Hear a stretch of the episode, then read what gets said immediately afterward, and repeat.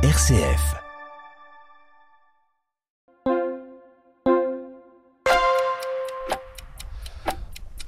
Bonjour à tous, nous revoilà pour le cinquième rendez-vous de ce carême en, en mouvement. Nous sommes sur euh, le retour. Euh, nous rejoignons de nouveau euh, pardon, Sichazel.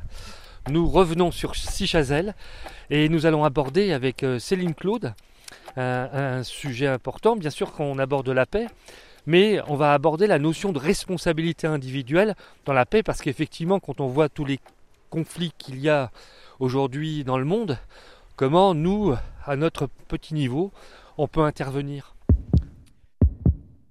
Bonjour, je suis Philippe Gonigam, délégué épiscopal et référent Jeux olympiques et paralympiques pour le diocèse de Metz. Je vous invite à me suivre sur un podcast qui vous accompagnera sur une montée vers Pâques en associant le mouvement du corps à celui de l'esprit.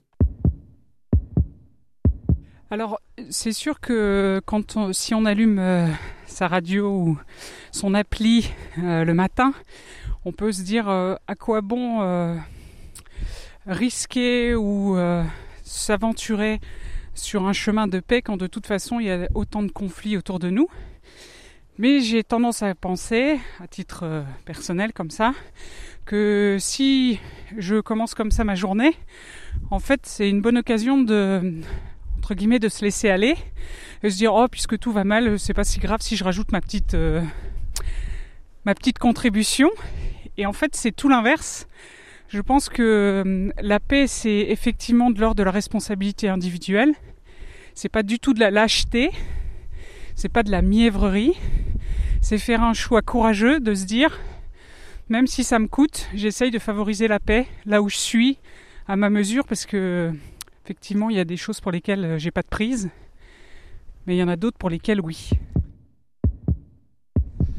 En tous les cas, quand on évoque euh, ce sujet, euh, et je te remercie pour, ta réponse qui est très claire, c'est qu'en fait, chacun a son petit niveau et ça me rappelle peut-être Pierre de Coubertin quand il va installer ou rénover les Jeux Olympiques, quand il va reprendre l'idée de cette euh, trêve olympique, c'est l'idée d'un homme, c'est l'idée d'un groupe de travail et finalement, euh, cette idée va pouvoir euh, clairement apporter de façon effective la paix dans le monde sur un certain temps et, je trouve effectivement que tu as raison.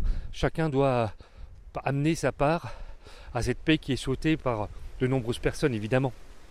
Oui, je pense que puisqu'on est dans le, dans le temps du carême, on peut aussi se dire que, enfin en tout cas c'est comme ça que je le vis, que parfois construire la paix ou choisir la paix, c'est aussi de l'ordre du combat spirituel, de se dire euh, quel est, qu'est-ce que je veux, qui je veux suivre, est-ce que je veux mettre mes pieds, euh, mes pas dans ceux du Christ, Prince de la paix, ou est-ce que je sème la zizanie, qui est euh, une façon de parler de l'œuvre de l'ennemi, qui est celui qui sème la discorde, la zizanie, le trouble. Donc il faut quelque part, euh, dans beaucoup d'occasions de la journée, on est invité à, à choisir qui on veut suivre. Et ça, c'est vraiment chacun de l'ordre de sa responsabilité, même dans les petites choses qui ne se voient pas beaucoup. Merci Céline, en tous les cas c'est une belle conclusion sur ce sujet. Et donc je vous donne rendez-vous demain euh, pour euh, la suite euh, du sujet.